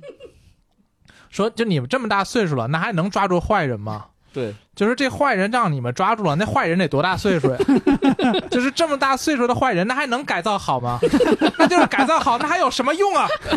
就是挨个往下推。对，就挨个的往下推，就是说。因为我看到这个台词的话，其实我自己是设身处地的想过的。就如果我写这个台词，我自己能够推到几层？ 嗯我平心而论，我觉得我应该能够推到，就是坏人让你们抓住那坏人得多大岁数？我觉得那可能是我个人的一个极限了。嗯但是梁左老师呢，他厉害就厉害了，他又往后推了两嗯层，啊，对，然后每一层都是非常的让你感觉合理合乎情理，嗯但是又跳脱了出你的这个想象之外，所嗯以它就是一个非常非常天然的，然后感觉跟呃观众在斗智斗勇的一个段子。对对这个对段子，你观众人你看完了以后，有时候你就会感觉，就梁总就是比你聪明，啊对因为你会服，因为有些人你感觉到。就是你可能有些人有些人也好笑，但是你感觉可能是因为他长得好笑，只是比你或者是他怎么运用一些其他方让你笑。嗯但是梁左的很多时候段子会让你觉得他就是比你聪明，啊，你就你会文有本内本心身对他的那种敬佩，就觉得对他在跟你斗智斗勇，你确实服，对，就是对这样。的一个感觉。他这个台词确实写的很精妙，就像你们刚才说的很多，你能对看出来这个文本嗯本身就是精雕细琢。就是一看对有文化人做出来的，对对对对对，对没，错，因为他是文学家嘛，所以他没有叫编剧，叫文学师，就梁对左在里面。嗯对，后面我们拍的情景喜剧啊，花了很多钱，请了很多人，嗯但是技术上去了，就是这个脑袋没上去，啊，是是那写个出来东西不太好。嗯所以他就达不到这个我爱我家的这个高峰。虽然我们就是可以说试水之作啊，就是嗯初次拍这个东西，嗯，但就能拍成一个高峰，拍成其他人逾越不了。感觉是确实是各种因素的是融合吧。对对，他能在特别那好个。阶段这么天时地利人和。对对，吧，嗯而且他当时，你看，我们现在是生活在北京，算普通话城市了。嗯当时你看他那里面那个口音的那个阶层啊，就是这个角色呀、嗯那个口音特别特别明显。嗯嗯比如这儿的哪一个打工仔是哪地的口音，另外一个行业的又是哪一地口音，嗯他其实在北京都很形象的。就刚才你说《双轨拍门》里边谢元演的，故意说山西口音，那个建筑工人嘛，说山西口音，然后嗯，行学我放姑妹了，就留我们吃顿饭， 就是那种。上也没听懂你啊。你对 哪怕包括他们一家人口音也不是也不是完全一样，对对因为好像北京说过什么东南西北这四个城儿，嗯东城、西城、南城、北，的口音也不一样。明显的就是那个和平老爱说母们，哎，对，他的对口音更重。对啊，而而且包括那个谁，就是那个里边那个老胡嗯，老胡他老婆嗯嗯，在剧里也是，在现实中也是，这个演员是满清的格 格，对，他的气那质特别好啊。他的那个口音又是宫廷里的那个口音，啊，就有点像咱们以前看那个老电影《马路天使》里边赵丹可能他们啊那时候的嗯口音，那那种国语，那种国语跟现在的普通话还有北京方言又不一样。对。啊，然后他的那个保姆上来就四川口音，就是那时候啊最对对多的就是对四川保姆。对后来他走掉了之后呢，好不容易找到一个河南口音的保姆。所以说你会觉得就这部剧它的成功其实是从一开始在设定和策划上嗯 就注定了的啊。这可能是比如梁左啊、王朔啊他们几个本身就非常有这种嗯剧情搭建能力或者嗯人物搭建能力的人，嗯在一开始就进行了一些设定。你看，他涉及到了一个这么的一个家庭里面，他这种人物。他这种构建，像刚才博博老师说的啊，他人物之间的职业不能够重复，嗯性格不能够重复，对 对。然后他在设计上，他这个东西他发展余地很大。嗯你像之之后，英国英达接着拍拍那个中国餐馆儿，那、嗯那个地点设置在是美国，嗯然后美国它涉及到的是一个在餐馆里发生的事情，大家都是呃餐馆里面的工作人员，嗯那样其实整个从雷剧同情上对、嗯发展上它就受限嗯嗯，啊。然后马大姐的话，你会发现她这个家庭三口之家嗯太单薄，嗯对，然后啊，就都没有说像《我爱我家》这样的一种构建下，多它元剧嘛情的这种发展的这种潜力，嗯人物设定的这种发展潜力，嗯所以有时候说它难创辉煌。是，也是因为我觉得，就你设定变了，嗯然后你再往下去走，你可能你的路总是啊就是受限制。你可能对呃，你你的这个整个构架和人物，它对它垫子垫起来，就像呃，对我爱我家，它可能这些东西基础设施对原决材定料了太好了嗯，决对定了它就已经很高了，你只要对往上再再是上高楼就行了。嗯但是可能其他的一些这些东西很，它本身的元素就有点脆弱，没错。嗯对对所以对你就撑不住。然后你对看着看着，你就发现自相矛盾了，这对人不是这样的性格。对。啊对，你看《我爱而且我家》都受不了变动，嗯知心走了之后，《我爱我家》它从这个剧情的饱满度上嗯都下降了很大的一块儿，对都要需其他的新的人物来 弥补。嗯是而且还是得好几个来 把这个这个给也没弥补，对没没弥补上，而且对不光是这个人物，你就看他们家庭那个场景，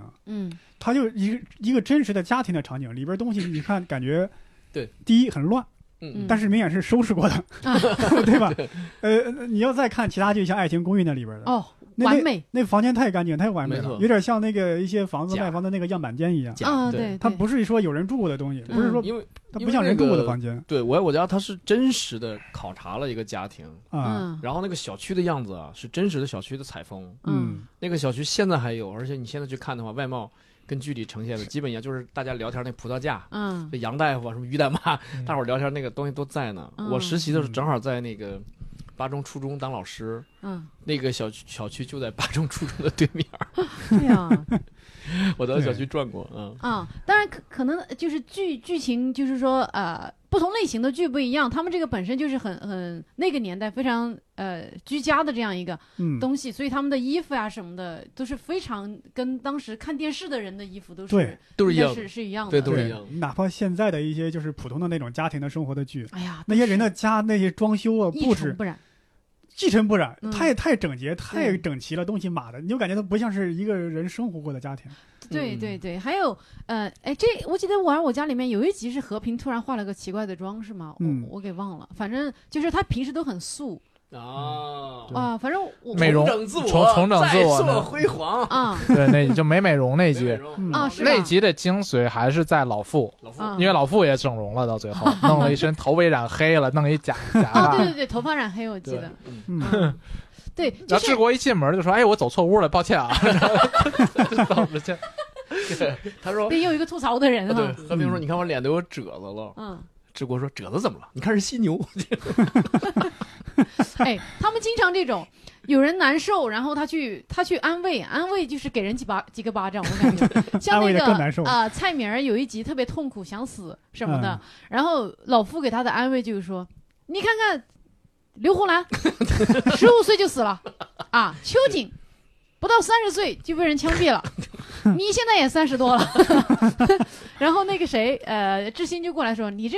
咋有劝人去死的呢？”对，就是他们里面这种台词的设计，确实是非常的、非常的好啊。嗯是是是，他其实真的是刚才童楠说，对我们做喜剧有很大很大的借鉴。对，嗯，对，它还有很多逻辑上的结构，呃，就是话语上逻辑上的结构，嗯我们在舞台上好像不太不太常使。嗯，嗯，对，就是就不是就生活当中不太常使，嗯，在舞台上它好用。嗯你像那个老胡老傅跟老胡斗嘴说嗯说，你看咱们单位那些喜事儿你都不跟着高兴，咱们单位你看烧锅炉那个老赵嗯，他妈改嫁，你一点都不高兴。 老胡说他妈改嫁我高兴什么？又没嫁给我。 那一集是怎么着呢？是因为他俩不是斗了几十年嘛？对他也不是那种什么特别凶狠的斗，嗯是因为这个老胡是从美国留学回来的，对而这个老傅呢，人家是泥腿子啊，嗯是没上过学出来嗯的，对所以他是管着他， 嗯总是看不起他什么资产阶级作风，啊，对对要对，批判他说：“你对看，那个美国总统肯尼迪死的时候你哭，隔壁老赵他爹死的时候你怎么不哭啊？什么老李他妈不是那个阿波罗登月，你你高你高兴的蹦的比谁都高，老李他妈死你怎么不操他妈改嫁你怎么不高兴啊？”嗯然后他说，那个什么老老李他那个老张他爹剪梅胡的，我什么啊？对，说老张他爹是摇煤球的嘛，对你不也是摇煤球的吗？嗯他说他他爹摇煤球，天下摇煤球的人都是我爹呀、对， 就这样对，他他说会指出你这个逻辑上的谬误。对对对，啊他说你看你桌子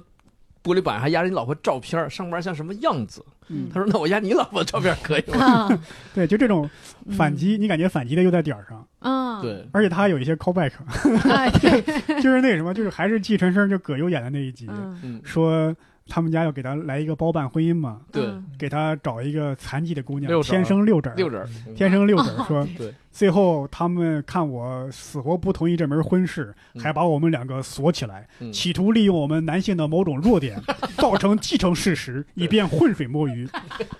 只记得当时是一个伸手不见六指的夜晚。对，这一 callback 就我当 callback 时给我那个给我逗疯了，就那伸手，哎，他还还滑过去，对呃对，在一个伸手这个滑过去六指去，那个我觉得真是梁左巅峰之作，我这 个这这太戳我笑点了，就这个伸手不呃，见就是六就是指，就是那个，他们说彩排的时候，葛优还没有这样伸着六指儿划过来，啊但是因为现场演的时候，嗯你是看到观众了，对你要把这个六指儿比划出嗯演出来，来嗯给这个现场的观众看，正好电视机前的观众也能看到。嗯嗯，你要光用嘴说不够形象，对吧嗯？这样比划一下更形象。对吧嗯对，嗯，哎呀，葛大爷演戏真是好，是是，嗯，就他那些台词儿就这么摊在那儿，很绝望的一句一句的蹦出来，对对，而且他是冷面笑匠嘛，他在任何啊喜剧里他都是冷面笑匠，对，嗯正好在这个。剧剧里剧里面呢，他正好演一个流浪汉，一个 是破破产的一个破落户吧，嗯所以那个呃，就是那个和平要救他的时候，说给他嗯写、把他的材料写到那个政府那边，嗯好揪住他。嗯然后写的时候说：“哎，春生，你来看一眼我这写的成吗嗯，？”他拿一个大鸡腿儿，嗯，还不够苦， 就就就那么几个字，这典型是的，，甚至有一段他他的就那个他就嗯他就戏没剧怎性么说话，对说这是我爱人治国，呃，嗯，就呵呵呵，对，这是志新，呵呵呵。这是小凡，嗯呢， 对，对，因为小凡长得挺漂亮嘛， 漂亮的，嗯然后跟领导一样，见过了，哦，见 过了，就不一一握手了，嗯，哦，对对对对，哎呀，塑造的真包好，嗯包括那个和平，他有时候也会用那种什么 特别那种官方的话，对，因为那个葛优说嘛，我是一逃犯，嗯其实就是也是瞎编的嘛。他说：“春生啊，我们待您可不薄，还不向组织交心。” 这个 这个揪心经常是对那些已经犯了错误的我党内的同志是这么说的，啊哎哎哎其实就是就是坦白你的罪行。对对，啊还不向组织交心， 对，和平也有抖起来的时候。是他是你看他是人到中年嘛，然后上有老下有小，日子过得很紧嘛。他老说缺钱，但是有一段这个唱大鼓能走穴了之后，哦，一天两百嘛啊，，对，他开始， 对对对，开始就抖起来，在家里边跟老头说话也不客气了。 哦，嗯对，呱拍一百块钱，爸，您别说了，我买您一个清净。哦，对对对对对对，我我记得这一集就是、呃，哎，不过这个也挺有意思的，就是呃，和平平时都是一个反正就是呃尊老爱幼的这样一个人，然后就钱多了之后就开始确实有点横起来了，对，不自觉的说话会有点带刺儿啊什么的，嗯，对对嗯，哎嗯，嗯。然后他跟他妈妈就是有一个我就是一个一个一个动作，嗯，就是他跟他盘妈腿俩坐嗯啊，对对对，俩人看电视，两个人不约而同的在同一秒钟把腿盘起 来。那会儿看着我特别乐。我嗯那真个的是亲家母到你家，对我觉得应该是《我爱我家》里面，我个人就每一集我评分的话，可能是评分最高嗯最的。高的哦，我觉得那个是到了巅峰了，那个真哦的是太有意思了。来讲讲讲讲，因为有一个是何冰他妈给那个老傅介绍对 象，嗯对嗯那个简直太有意思了。就是一开始， 老傅拒绝，对，然后老师老傅就说，从十八九的大姑娘嗯，到八十多啊的 对对对，这个对老老老老奶奶，就比比老傅岁数还要大。嗯对然后老傅就就说说那个他上次给我来了一个小保姆，说只要解决户口就可以。嗯他说这我万一要是把控不住我自己，办了点作风问题，对对对，说把控不住我自己，说街坊邻里该怎么看我？我是这吧他他他当时说了一 句，说我这我这追悼追悼会还还开不开？啊 那也是一大串贯口，说群里边该怎么看我呀？我这个追悼会还开不开呀？ 然后那真的是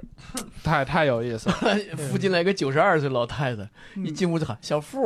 小富，进屋就找盲人是吧？ 不是他九十多了嘛，嗯就是那个呃和平他妈给掺进来的，他 就是故意的，要么给你找年轻的，要么给你找老对的。嗯，然后你这都不行，那就剩我了， 就是我跟你岁数合 适嘛，哦，这样嗯这子，这都是技术技巧。嗯我看到巅峰的一集就是你说那个，还有那个季春生那一集，还有就是哦老胡刚搬过来那哦一，集那集对哦冤家，对对冤家路窄，对那一集特别精妙，就是他们俩几十年的恩怨在这一集交代清楚了，交代清楚了嗯。对而且正好志新又遇难，对平时特别喜欢打官腔对。摆摆摆摆摆谱的老傅又得有求于这个老胡，对在这个过程中，俩人一得几十年的恩怨得交代清楚。老傅呢，得得服软儿；老胡呢，确实以前老老傅帮过他，但是因为经常欺负他，咽不下这口气，得出完气之后才愿意帮他。就那一段戏就特别精彩，事儿交代完了，而且又不乏笑点。嗯而且最妙的是，两个人的对话就是那种日常的对话，你觉得确实生活中日常对话就是这样，但是它里边又有很多笑点，嗯，那一段安排的特别 好。来举对例子，我忘了，忘了，就记得一个好笑，没对有，对刚对刚才咱们已经举了一点了，比如对摇煤球了呀，什么什是么是，那个就是啊对，就是那个什么。嗯玻璃板底下肯尼迪，肯尼迪死的时候你哭，老赵他爹摇煤球他死了，你怎么不哭？就是对啊，这就是他们呃一些争论的点，对对是吧对就你觉得都是一些鸡毛蒜皮的小事儿，但是几十年的 都这么争论过来了。对嗯而且他那个有一结尾那个演技，就感觉他那个演员演的特别好，就是他恩怨已经化解了。这个呃，老胡是想打这个电话，但是自己主动提出来帮忙，嗯对吧？你有求于我，对我虽然有这个气儿我撒完了，但是我主动说我帮你，这有拉不下这个得对还再少一步台阶儿。然后那还老是挺有傅温情的哈。对，然后啊对老傅就打嘛打嘛，就是用啊小对小对动对作嘛，就是用用用这个电话去捅捅啊他，捅那个老胡，不是说对把电话递到你面前，是这样捅你，就捅是他像胳那个膊嗯两个小孩儿这样打闹一样。然后对老胡接过电话再打，就这个小动作，拿电话捅他这个小动作，我觉得做的特别对传神很。好对对，嗯那个之前还有个小细节，就是他说嗯我还救他儿子，我打个电话判的重一点儿。嗯，然后那个胡太太就特别优雅的说 嗯：“这么大岁数的人了，说话这样，不理你了。啊，”站起来就走了。对。然后那个对他一说不理你了，然后那个老胡拽他们俩人一搭肩膀，嗯，然哦后这时候老傅进来了。我什么也没 看见，对对对对，然后老胡说：“这是我老婆，能有什么啊，对他一开始进家里边，人家就很客气，？”说嗯那个傅先生，你喝点什么？什么嗯，橙汁儿，不是咖啡，什么说哦七八种，对说啊没让他来一点儿啊。然后老老胡说：“你倒不怕累着我老婆，你就给他来那个汽水最便宜的那个，其他的他也喝不来好。老呃老胡的扮演者就是英达的父亲英若英诚若嗯诚，当时的文化部副部长。对，他是哇，读书人能做的最高的官了。对，嗯对呃，对，他是之前在美国密苏里大学是戏剧学教授，嗯他是他是把这个茶馆儿什么的一些一些中式话剧，哦，呃，过带去到了美国带到美国去，让白人嗯来演，很了不起的。呃，英达专篇文章就叫就叫英式家族，嗯，因为为他他的爷爷太爷爷都很了不起的，是那个嗯清华英语系的创办人，他们家。嗯然后那个到他爸这一辈儿呢，有是六个兄弟，两个姐妹嗯都是弱字辈儿了。他的一个叔叔就叫英若智， 嗯当时是没有发现这个病症是他吗？不是当时不叫这名字，嗯， 当时就叫傻子。然后等他叔叔退休了之后说：“哎，姥姥老了，弱智了。”你 看，嗯啊，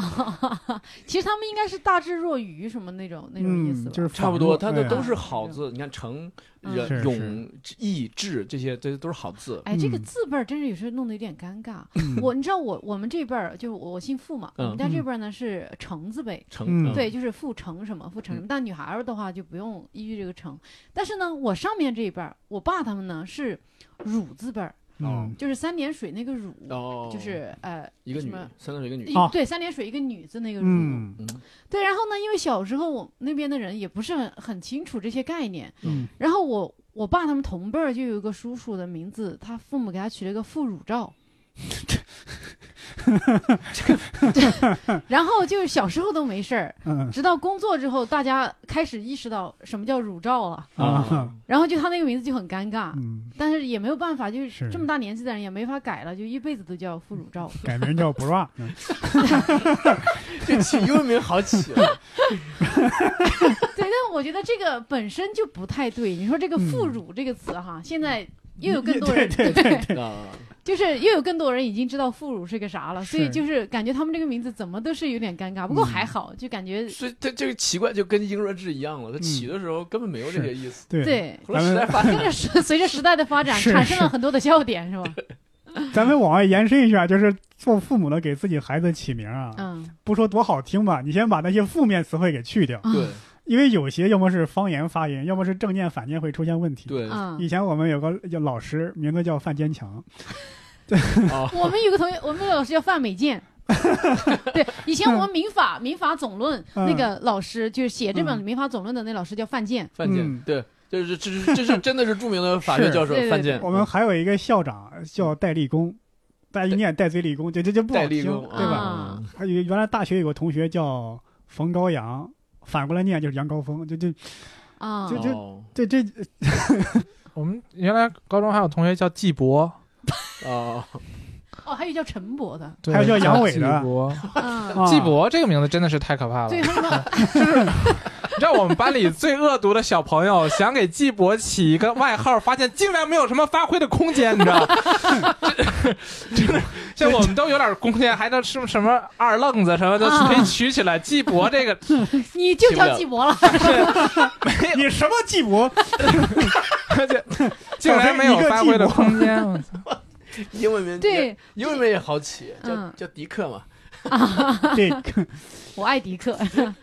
还之前还有什么听到什么什么王志闯，哎呀，我天 哪！我天，哎呀，好惨好惨。对，嗯好就是这个剧里面每一个人物其实都特别鲜明。嗯，对那这样就是在这样一个复杂的一个构架下，大家有各自有自己最喜欢的一个人，大家可以把那个人的自己喜欢的点啊什么的，我们聊一下。嗯嗯嗯嗯嗯，我觉得可能是老傅吧，啊，因为因为感觉很多事儿啊，他是一家之主嘛，嗯，大家都要听他的意见。虽然他有时候出的很多主意都是馊馊主意，就感觉这个人老爱打官腔，老爱摆谱，嗯身上有很多缺陷，嗯但是第一很正，嗯有嗯，一身正气，那个什么，那个那个关那键个，时刻对吧？对原则问题，嗯，嗯初，恋情人来找他，但是嗯不犯这个错误，嗯而且他那个。呃，我他这里边儿，他这个演员本身温温星宇老师专门为这个角色他创造了一个腔调，就是一说话就是那种啊你看你那个样子吧，就就啊，对，就专门为他创造一个腔调，对他这个人功夫是很下功夫的，嗯对而且这个人是比较复杂，比较对，有资历，但是虽然也经常拿资历来说，嗯但是经常，但是他不是说真正的去摆谱，嗯，对就是很可爱的一个老头儿。对，他还经常暴露自己人性的各种缺点，对对就像刚才说的那个，万一我把持不住呢？对这种话，尤其是在后边几十集，啊嗯真的是靠他跟老胡撑起来那个戏。嗯，志新走了之后，他跟老胡斗来斗去，那那些特别好看。嗯，嗯，包括老胡也是黄金配角，英若诚老先生演的这个。对嗯对对。那冲哥呢？你比较喜欢的角色？那那就治国吧，治国真的吗？对嗯治国感觉我觉得有点隐形哎，有时候。对治国。是因为他不是没那有种我我现在我现在越来越理解他了，嗯嗯，对我现在越来越你理解从他身上看到了自己。呃对，好，来你讲那身讲。瘦肉本来都是我的呀，因为嗯他是正好我现在正好这个年龄段，嗯就是中年，然后上有老下有小，然后你的工作吧，呃也算稳定，也算固定，也有收入，可你就老想着这好像不是我儿时的梦想，嗯嗯 你突然有一个冲动，我学点这个吧，啊学点那个吧，你到我这岁数有时候还想着，要不我也留学去吧， 真的想过，哦，真的想过，有的时候看人家你说旁边有一个帮助留学的老 师，对，哎我就说这个意思啊，嗯就是因为你看治国实际上中年男人的那个样子他已经全演出来了，而且能嗯遭遇的事情也都遭遇，都也都演出来了，包括有一次出轨经历，你记得吗？对哦，去杭州开会，去杭州开会，那一集是梁左老师写的嗯，唯一的一个带有点悬疑色彩的一集。对在我家里对啊，对，到最后也不知道那封信到底是谁写的，就是埋了一个很深的伏笔啊。那是个吧在知乎上引起了巨大的讨论。对，哎，怎么谈起了出轨了？这个这个也很有共鸣 嘛。太有了， 因为我老收到信，啊，用孟兆辉的话说，哎呀，这举这报信， 对，这年轻的时候收个纸条还行，这岁数了，每天再收仨纸条真顶不住啊。 这是孟兆辉的啊，呃就孟兆辉剧里的台词。嗯其实你看治国他是家中长子嘛，对他有一句有一次跟他爸还还还拽上了，说爸啊嗯、家有长子，国有大臣。 然后那个什么什么，到关键时刻我要怎么怎么样啊、嗯，我不是也是，我家里老家还有弟弟，哦，对对对，对冲哥确实是，其对实挺挺大压力的对，弟然弟后啥的，其实你嗯还一直在帮助啊什么的，嗯对吧？一直在帮。嗯然后我弟弟的房子是我买的，我父母的嗯房子是我买的， 我哇的，天啊对哪！ 顶梁柱啊！嗯我的房子，冲哥，赶紧结 拜。那你只能，那你只能跪下叫爸爸了。把把冲去掉， 嗯对，所以我之前看就是在九几年那个零零年的时候看，也不喜欢治国，我觉得他特别懦弱，嗯，我觉得他特别猥琐，我觉得他真他妈的 油腻怂。是吧呃？当时没有是油腻这个词儿，但是嗯我就觉得那样啊、嗯，嗯，就有事儿解决不了，还老对躲。对对。但是今天再看的话呢，可不就这个状态嘛，中年人。然后你们骂我们油腻也很正常，因为我们实在是太怕失去那份工资了。是没对吧没没有那个我这个月没有钱的话，我这个月嗯就结不开锅，所以我就得想办法得维持啊。对，有的时候候可能脸皮就会变得厚一点，嗯然后呢，理想就变得薄一点儿， 就是呃，有的时候，比如说年轻人还说我背起吉他我去流浪了，我们只能说太牛了，嗯哥们嗯儿太想跟你一起了，但是 你去吧， 我就算了，别急了，我去嗯小区走一圈儿。我去趟杭州， 对呃所以就会更理解他。嗯然后呃，要是说 现在更喜欢谁的话呢，嗯我就说说治国啊，嗯，嗯嗯，莫南呢？哦，我刚才说了志新，嗯然后现在我也是想说一下文星宇老师、傅明老师的这个扮演者，对，嗯傅明傅明老人的扮演者，呃，因为后来我知道了一件事情，就是说在我爱我家最后一集的时候，呃，有一些关于文星宇的一些访谈，就是跟他有些有些他说了一些话，嗯然后你会发现他真实说话的语音其实是比较低沉的嗯啊，啊，他是为了那个角色，对在每一次饰演这个角色的时候，故意把嗓音往上提，对，嗯然后让他有那种节奏啊，还有那种俏皮的感觉对。所以说我感觉从整个这个剧里来讲，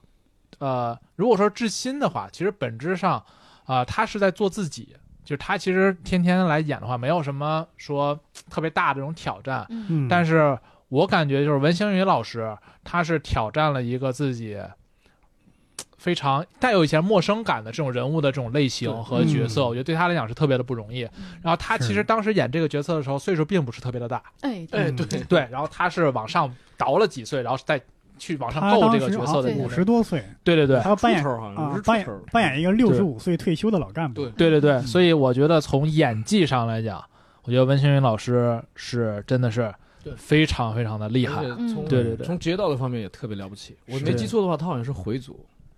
好像是。啊啊所以你看他剧里酒啊、肉啊这些，就是我们看来很平常的，在他面前其实不太合适，嗯，可是他一定要演出 来。就好像《西游记》里马德华的扮演，不是《哎猪八 戒同志，西游记》朱里老师猪八戒的扮演者马德华老师，他也是他回也是回族族，对吧？对他要是扮演这样一个对角色，但是嗯但是就没有今天的所谓的什么这个这个正确那个正确了，是非得说，我要坚持怎么怎么着是了。嗯，但是因为这是戏的需要嘛，又没让你对真实的说你对得对，来来口猪头肉什么的。嗯然后让我还特别印象深的，其实就是编剧韦良佐老师，嗯呃，真的很厉害。对，然后也是英年早逝。嗯对嗯，就是有时候，其实像我自己有时候从事这个喜剧行业之后，我有时候会也会想到，就是其嗯实喜剧人，呃，你在创作的时候，嗯，你肯定也会遇到一些自己的瓶颈，但是你嗯不太清楚你的瓶颈到底是在什么时候到来，因为这对都是一个未知。我觉得喜剧人的一个让你感到不安的一点，永远是你不知道自己的这一部作品会不会就是你最好的一部作品。我觉得对于咱们单口喜剧演员来说也是，你开的这第一个专场会不会是你喜剧生涯里最好的一个专场？你以后开的第二个、第三个、第四个都不如你的第一个，很有可能啊。嗯梁左老师写的第一部也可能根本就没 有第二个第三个。对，梁子老师写的第一个情景喜剧《不行，我爱我家》，那就是他人生当中最好的一部，嗯对因为他在这里把他之前所有的积累都全部都用在了嗯就这像样很多的一演个员的前五分钟，嗯对对对对对，没说错了没然后错当时姜昆老师还说呢，说姜昆跟那个梁左老师说说。你这都写到这儿了，以后我们相声的该怎么办啊？他嗯都是好多是把相声自己多年积攒的这样一些包袱，嗯，全都用在了《我爱我家》这上面。对是那之后，你还能不能够继续产出更好的作品？其实我之前没有想过啊，但是我其实做了喜剧演员之后，嗯、我这方面的共鸣感和他那种感觉就更加强。嗯嗯对你谁也不知道你到底能够写多久。我们老觉得喜剧这个东西似乎你你可以做到什么乔治卡林，你可以，以讲到七十多岁，讲到你嗯去世前的那一刻，嗯但是，嗯，你未必会是你嗯未必那会是对一直你往上走，对你未必会是一直往上走，你可能到了一定程度，你就注定要往下去。嗯对那你怎么？它是自己跟自己的一个战役，我觉得，嗯其实乔治卡林七十岁的时候，他还有一部分段子是他四十岁时候讲的，我看到过，我当时他两场我对比了一下，然后而且梁左他其实志不在此，他是对对可能没有把自己当成一个喜剧的一个编剧，没错他的可能没错是有文 学理文学想的家那个对人。文学家，嗯，呃，很多人也都说嘛，他这个“我爱我家”是照着《红楼梦》的那个架子去 写，当然了，可 能不是可能，他就是没有达到那个高度，对吧？哎也不这可个能达到那个高 度。这个嗯切入角度真的是，但是王朔，包括那个呃刘震云，他们对这个梁左的评价是很高的，很高的觉得是为他很可惜，就是一个有这个呃一个一个一流作家。一个优秀作家的这个底蕴，有这个才华，但是没有创作出一流的作品，这么一个人，嗯嗯嗯，就就就极极超一流吧，就他们心目中中极致作品的人。当然，嗯嗯，对，他们像王朔的这个目标也是极度高的，他想嗯对写，对，对嗯，而且我觉得这这还有一个可惜的点，就是除了英年早逝以外，就是梁左先生在戏里客串的太少了，嗯就出场了那么有三五秒钟。 对，他演了哪个角色？他在捕鼠记的灭鼠的那一集里面演一个社区干部，嗯嗯，跟老夫握手，你瞧瞧人民群众的灭鼠热情是多么高涨啊！就这一 句，哦嗯，哎，这个也挺有意思。编剧客串剧里的角色，据说以前《武林外传》的时候，嗯，呃，那个谁，宁财神吗？宁财神去客串，抖的不行，对就是。拍摄的时候他就完全不行，词儿也说不出来，然后就卡的不 行，好像搞了好多遍才嗯勉强把那句词儿顺 过去，就是一个很普通的一个官员还是什么，嗯还镜头还都不敢怎么打他，对。嗯就是他就这么配一个角都就抖的 不行，我不知道梁左对老师。我刚刚说梁左没有写出一流作品，不是说他这个《我爱我家》这个剧本是指那种小说啊，嗯文那学种的完全文学性质的那种作品，是他那个他是没有写出来，是这个意思嗯哎。呀，你换个方向是不是就好很多？写出一流的这个情景喜喜剧剧嗯达到了 呀，对吧？对对，也是很了不起。呃，反嗯过来也是啊，很多这种一流编剧，人家写什么小说、写文学作品未必能写好，嗯，但是那种特别有名的一流的作家写这个剧本也写不好。写哎对，就像那个写那个了不起的盖茨比那个菲茨杰拉德，嗯，对，他也写过电影剧本，但他就是不行写不好。不行嗯，嗯，嗯，嗯这都是不同的行当，就是对对喜剧的创作与小说创作，对小说创作与电影编剧这都是不对，同的我行一业。样的发现有些时候在你认为很相似的这样一个领域里，嗯其实这两个东西很有可能就是一个你能做得好，一个你做不好。嗯，我就想对单单口里面不也是这样吗？您发现有些人讲段子行，主持不行；主持行，讲段子不行。啊，这啊你这会这发还现，是擅长擅长，你不要看着博博嘛，你这样不太好。他说的没错，我主持确实不行。 我自己也是。你看，我从来没有主持过任何一场。啊，因就为我我的感主觉持你就不啊性格好像不太适合。对对对，嗯 就是就你感觉感觉很相似的这样一个领域，你觉得你就应该都行。嗯你感觉那人主持主持这么好，你随手就接个梗，嗯那你自己写点段子怎么就不行？啊，那你你就可能就是写不出你来，真是嗯就不擅知道长为领域啥不一样。嗯对，就对是是对是你的性格，我就感觉你的特色是适合跟观众保持一定距离感的那种人，啊，真的。嗯是对，你要你看你你跟观众互动的话，你要就是呃正常交流嘛。嗯嗯感觉你生活中也不是什么特别喜欢跟人频繁交流的 人，对对对，对，可 能嗯以后以后你慢慢就会当舞台总监了，慢慢 在的幕后观察所有的演员和观众。舞美，我操慢慢的就琢磨出自己的风格来了。对嗯嗯，哎，那差不多，咱们基本上已经聊到后面了哈，对啊，嗯已经差不多了哈对。好，感谢大家收听这一期的一言不合，欢迎转发订阅我们的节目。希望在线下看我们的演出，可以关注公众号或微博“单立人喜剧”。希望了解更多电台外的故事，可以关注我们的电台微博“一言不合”，加粉丝群与主播谈天说地，添加微信号“一言不合”拼音二零一九。相关节目信息及歌单可以在栏目内的详细信息查看。各位听众，感谢大家。拜拜，拜拜。